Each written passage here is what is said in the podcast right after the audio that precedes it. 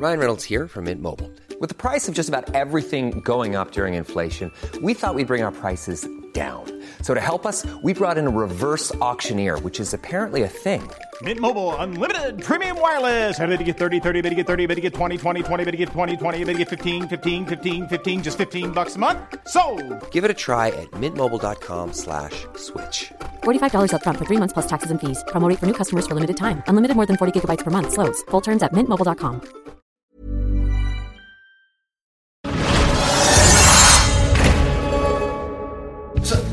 character is Matt LeBlanc, and I have to audition?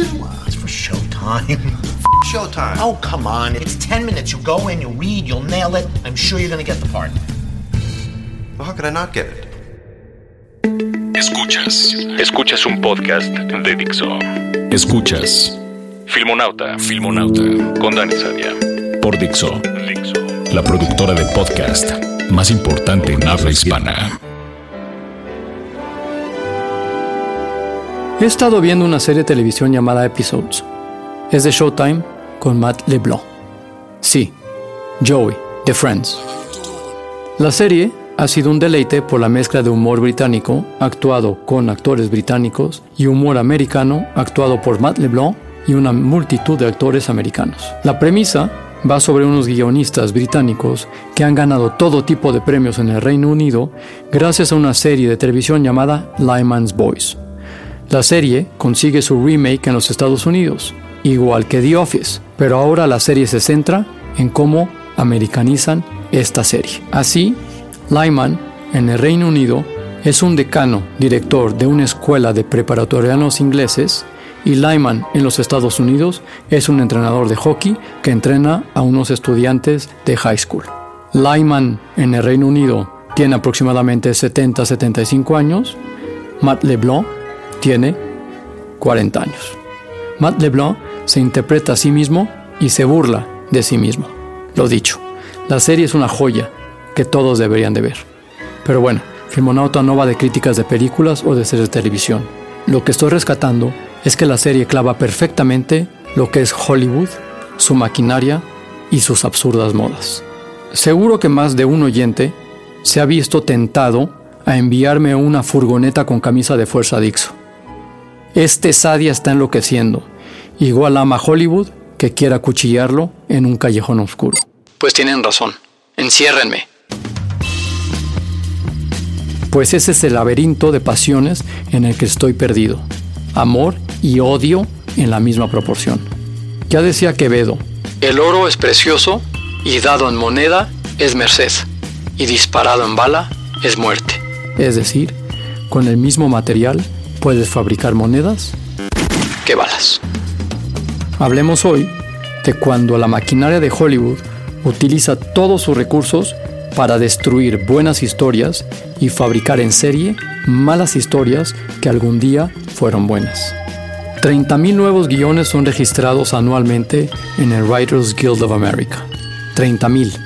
O sea, 82 cada día. Y su diáspora la encuentras en cualquier despacho de Hollywood. Vas a ver a un agente y hay una montaña de guiones apilados en la mesa. Vas a ver a un abogado, lo mismo. A un director de casting, la misma decoración. Te pides un cappuccino en una terraza de moda y además de pasar como un tipo que no sabe qué pedir, obvio, lo de hoy es el macchiato, es muy probable que el mesero te traiga su último y revolucionario guion. Y eso que hablamos solo de los guiones en spec, es decir, que el guionista no ha sido pagado por producir el material. Pero es que a esa interminable lista tenemos que añadir los guiones que los grandes estudios generan por sí mismos. Son datos antiguos de antes de la estéril era de los superhéroes, pero un estudio normal tiene una media de entre 200 y 300 guiones en desarrollo e invierte alrededor de 300 millones de dólares en ello. Dinero en cestos, ideas frescas. Si los guiones fueran estiércol, estaría abonada la ciudad de los sueños durante un siglo. Entonces, el sentido común apunta, con todo ese abono, que hermosas rosas brotarán. Rosas no. Cardos. Malas hierbas y alguna seta venenosa. ¿Cómo es eso posible? Por una razón. El miedo. Como hemos contado muchas veces en Filmonauta, cada película conlleva una decisión financiera de alto riesgo, lo que lleva a arriesgar lo mínimo posible a los que toman esas decisiones y ven peligrar su empleo. Erróneamente le aplican las puras leyes del mercado cuando el cine es algo más que vender gatitos chinos de la suerte. Los ejecutivos dicen, con esperanza de conservar su empleo, si esto funciona y es lo que el público quiere, voy a repetirlo en mi cadena de montaje.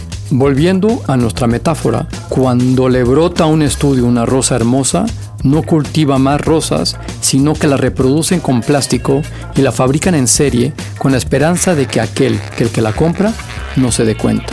Pero claro, la flor no es igual de hermosa y no huele bien y solo es un puto trozo de plástico mal pintado. Y nosotros no somos idiotas.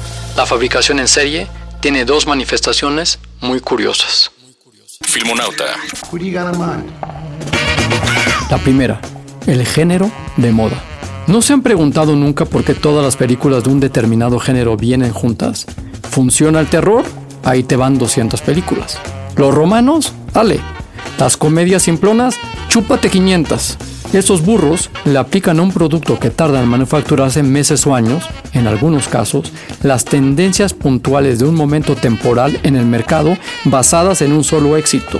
Es una puta locura. Se aplica un refrán español que me encanta. Como sé que te gusta el arroz con leche, por debajo de la puerta te echo un ladrillo.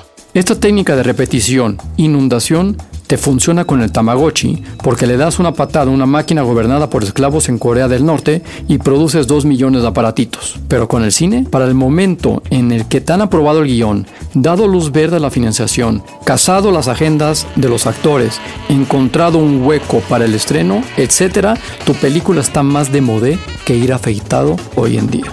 Porque lo de hoy es la barba. ¿Es temporada de patos o temporada de conejos? Literalmente. Consejo a los cineastas, nunca, nunca decidan su próxima película en función de la moda del momento.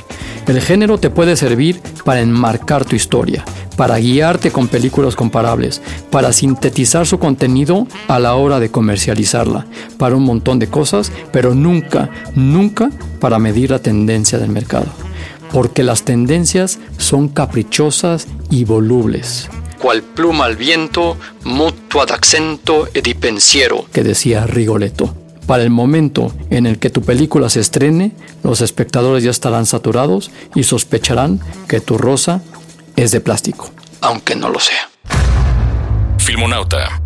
Vean el caso de los pobres, en espíritu cineastas. Eduardo Sánchez y Daniel Myrick, autores de The Blair Witch Project. Desde aquel acontecimiento que ingresó 220 millones de dólares, costando solo 19.500, no han vuelto a hacer nada que haya vuelto a dejar huella. Solo algunas películas de bajo presupuesto directas a DVD. Lo mismo le sucedió a los actores y miembros del equipo. ¿Cuál fue el problema?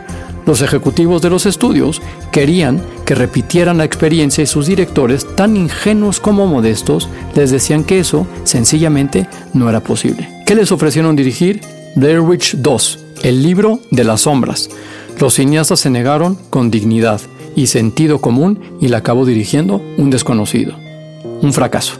¿Qué más les ofrecieron? El Exorcista 4. No. La pareja de directores quería hacer una comedia, otro género distinto. Muy bien, dijeron los estudios, te financiamos la película, pero antes tienes que dirigir The Blair Witch Project 3. De nuevo el refrán español, como sé que te gusta el arroz con leche, por debajo de la puerta te echo un ladrillo. La mayoría del equipo de la película prefirieron casarse, comprar una casa y tener hijos y que les dieran mucho por el culo a los estudios. Olé por sus huevos.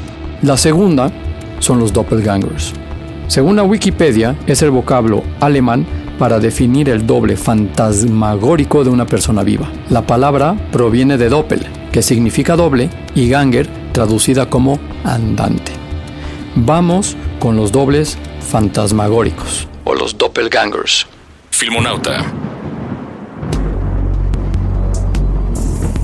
A veces, en Hollywood hay una electricidad en el aire, como cuando se avecina una tormenta. No sé definirlo bien. Es como un mood, un momentum, según el cual mágicamente se hacen las mismas películas al mismo tiempo. Los escépticos dirán que cuando eso sucede es porque hay filtraciones entre los ejecutivos, los agentes de las estrellas, los guionistas, pero yo no lo creo. En esto, y que no sirva de precedente, me pongo esotérico. Una película tarda mucho en desarrollarse, tiene su tempo propio, y es raro que un estudio deliberadamente haga coincidir ese tempo con el de otra película igual, de otro estudio, y se arriesgue a que las dos descarrilen. Creo que este fenómeno entra dentro de lo que yo llamo los 319, de las casualidades, de la sincronicidad, de las serialidades, o como quieran ustedes llamarlo. Es una especie de broma del destino que dice, ahora tocan películas de volcanes y venga, se estrenan dos al mismo tiempo.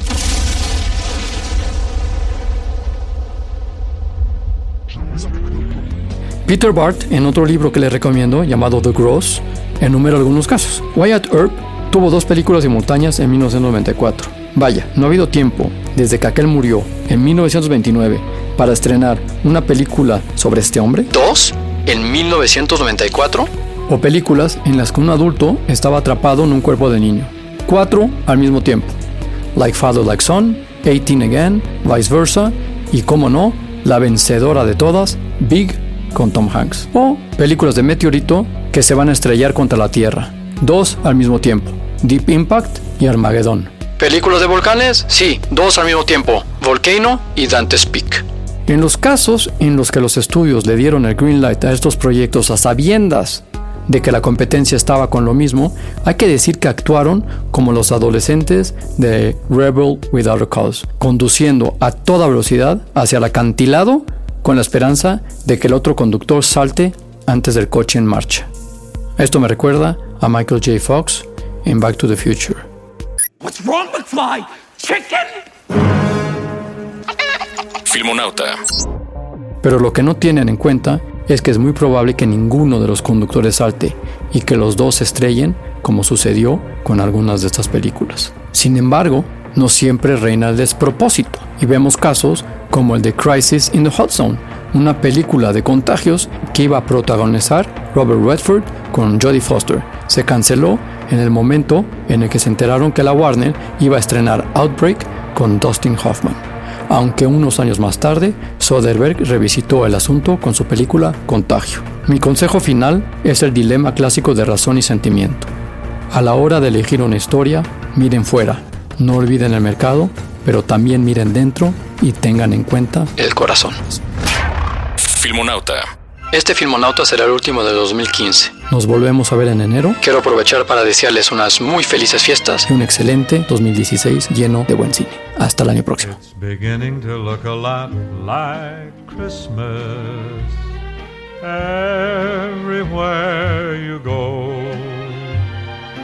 Take a look in the five and ten, glistening once again, with candy canes and silver lanes aglow.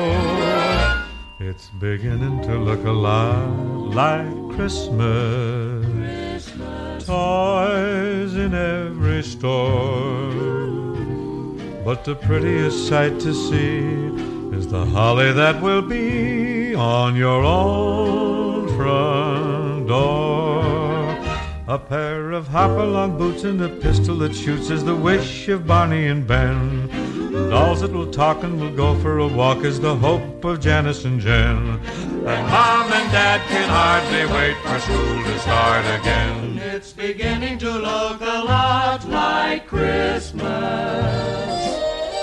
everywhere you go. There's a tree in the Grand Hotel one in the park as well. The sturdy kind that doesn't mind the snow. It's beginning to look a lot like Christmas. Soon the bells will start, and the thing that'll make them ring is the carol that you sing right within your heart.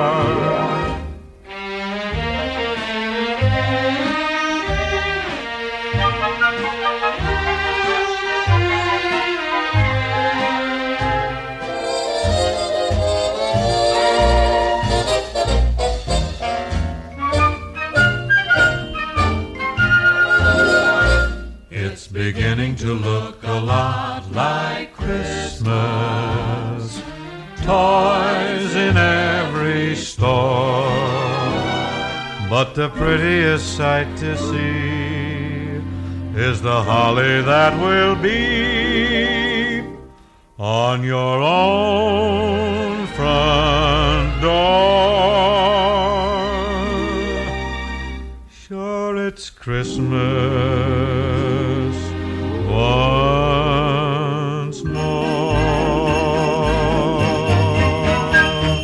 Escuchaste Filmonauta. Filmonauta. Con Dani Sadia. Un podcast más de Dixo. Hola, buenos días, mi pana. Buenos días, bienvenido a Sherwin Williams. ¡Ey! ¿Qué onda, compadre? ¿Qué onda? Ya tengo lista la pintura que ordenaste en el ProPlus app. Con más de 6.000 representantes en nuestras tiendas listos para atenderte en tu idioma y beneficios para contratistas que encontrarás en aliadopro.com. En Sherwin Williams somos el aliado del PRO.